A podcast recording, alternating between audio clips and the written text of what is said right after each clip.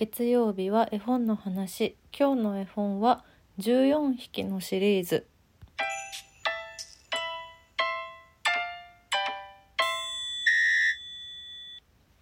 今日は2023年7月31日です。今日今日絶対にこれを紹介したかった。私のもうバイブル的な絵本かもしれません。今読み直して思いました。今日は14匹のシリーズのお話をします14匹のシリーズはですねえーと、ネズミの14匹のネズミの家族のシリーズです。こちらは同心社から出版されています岩村和夫さんが作で、えー、今12冊シリーズが出ております。一番最初の14匹の引っ越しが出たのが1983年なので今年の7月今月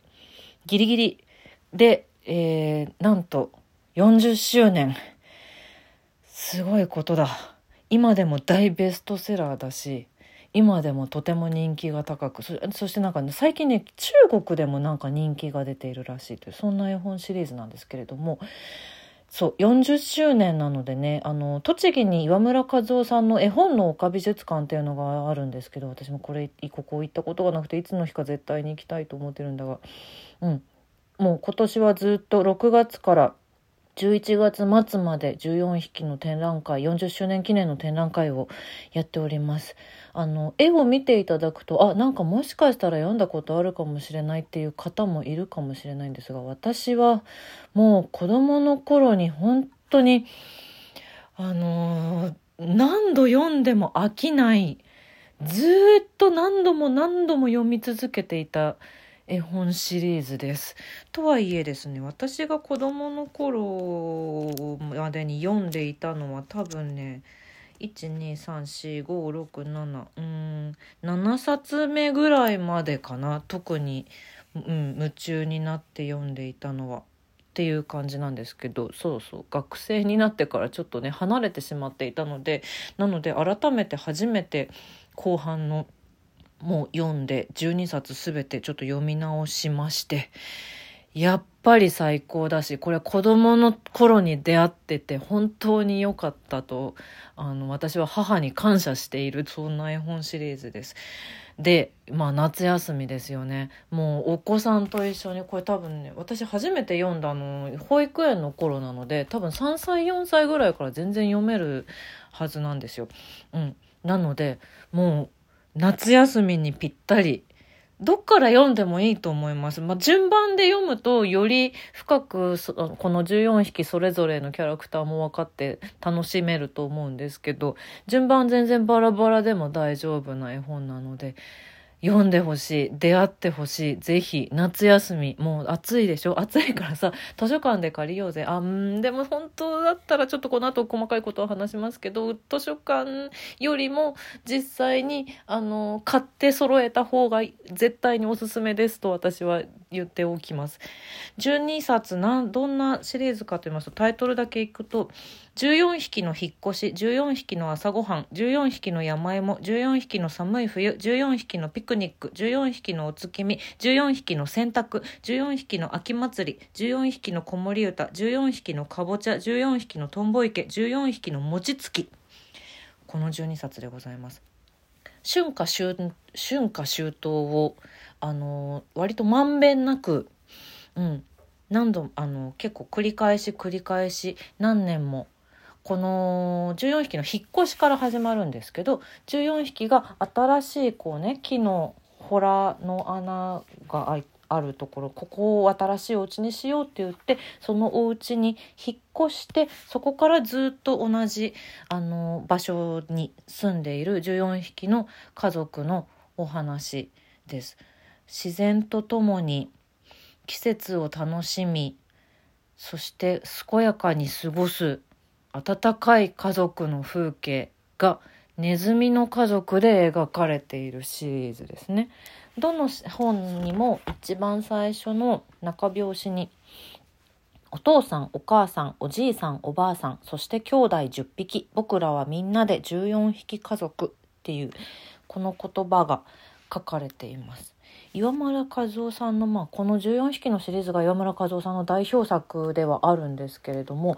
私ね他の本もすごい大好きな本がたくさんあってだね。まずあれだね「考えるカエルくん」「考えるカエルくん」のシリーズもいつかお話ししたいと思ってる。これ割あのコミック的な小回りで進んでいくちょっと哲学的なことをのんびりと考えるカエルくんの風景が描かれていますね。これも好きですね。あと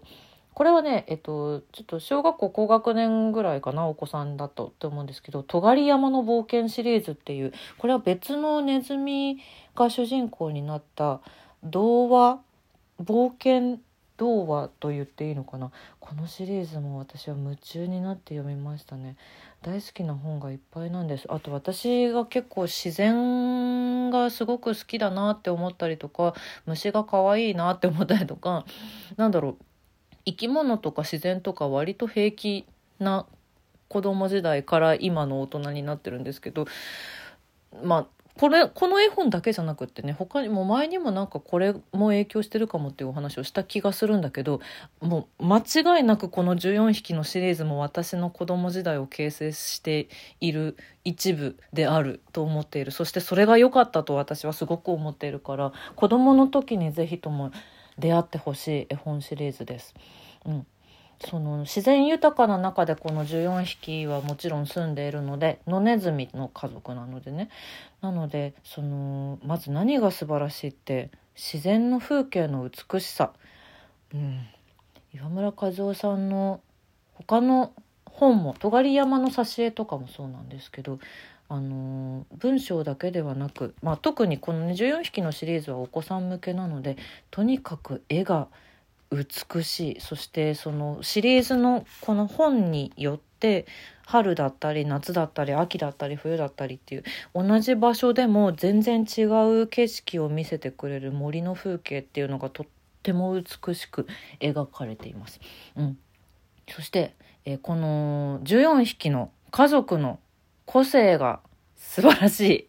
大好き。あのね、表紙に全部、あの、名前と番号が振ってあるんですよ。お父さん、お母さん、おじいさん、おばあさんは、あの、そういう風に書いてあるだけなんですけど、兄弟は1から10まで番号が振ってあって、いっくん、にっくん、さっちゃん、よっちゃん、ごうくん、ろっくん、なっちゃん、はっくん、くんちゃん、とっくん。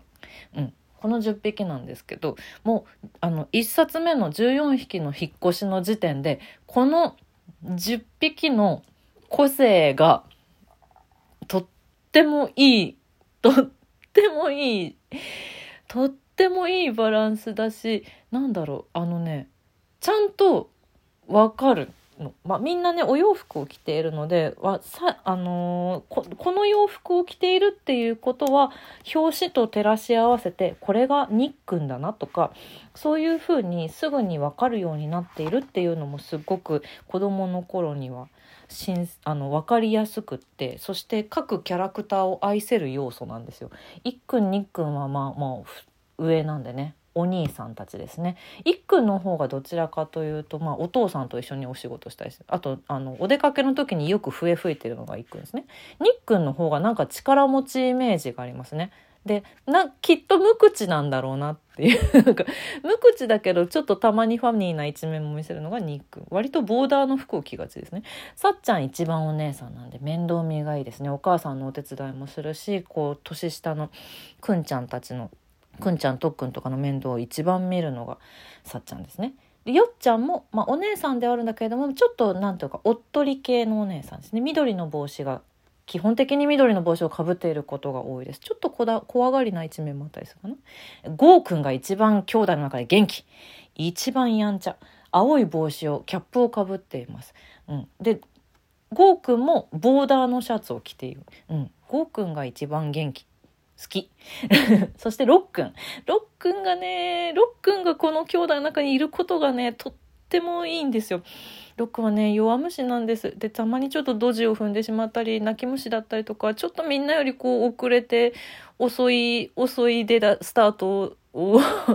してしまうんですけど寝坊したりだとかねつい転んだりとかねすぐ迷子になっちゃったりとかね一生懸命ゴーくんゴーくんなっちゃんはっくんが割とこう元気元気組なんですけどこの3匹をね追いかけては失敗するっていうのをねロックンは何度も繰り返すんだけどそこが憎めない。最高に可愛い。そしてなっちゃんさっき言った通りゴーくんと結構ね張ってますねいつも。やんちゃな女の子。よく喧嘩したりとかなんかバトったりとか。戦闘を行くのはゴーくんとなっちゃん。そしてそのもう一つ下のハッくんハッくんはねなんだろうゴーくんよりなんていうのかな。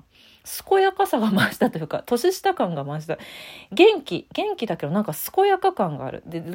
ず「8」って書いてある服をよく着ていますねハッくんは。うん。どこかお出かけするってなった時に先頭を行くのはゴーくんとハッくんそしてたまになっちゃんもそこに入る。そして一番下の子供たちくんちゃん。まずくんちゃんはねお人形さんといつも一緒なんですよ。うんお人形さんをこうずっといつも手放さなくって寝る時も一緒だしあとこうお世話をしてあげるのよね。おぶってお出かけしたりとかね。黄色いリボンがトレードマークです。可愛い女の子。そして一番下のとっくん。末っ子ですね。いっくんとかにっくんとかに肩車されていたりとかもするんですけど。あとねとっくんはねトラックを持っていてね。トラックのおもちゃを持っていてトラックを引いているんです。それがまた可愛らしい。お手伝いはそのトラックに物を乗せて運んだりとかねそういうことをしたりして、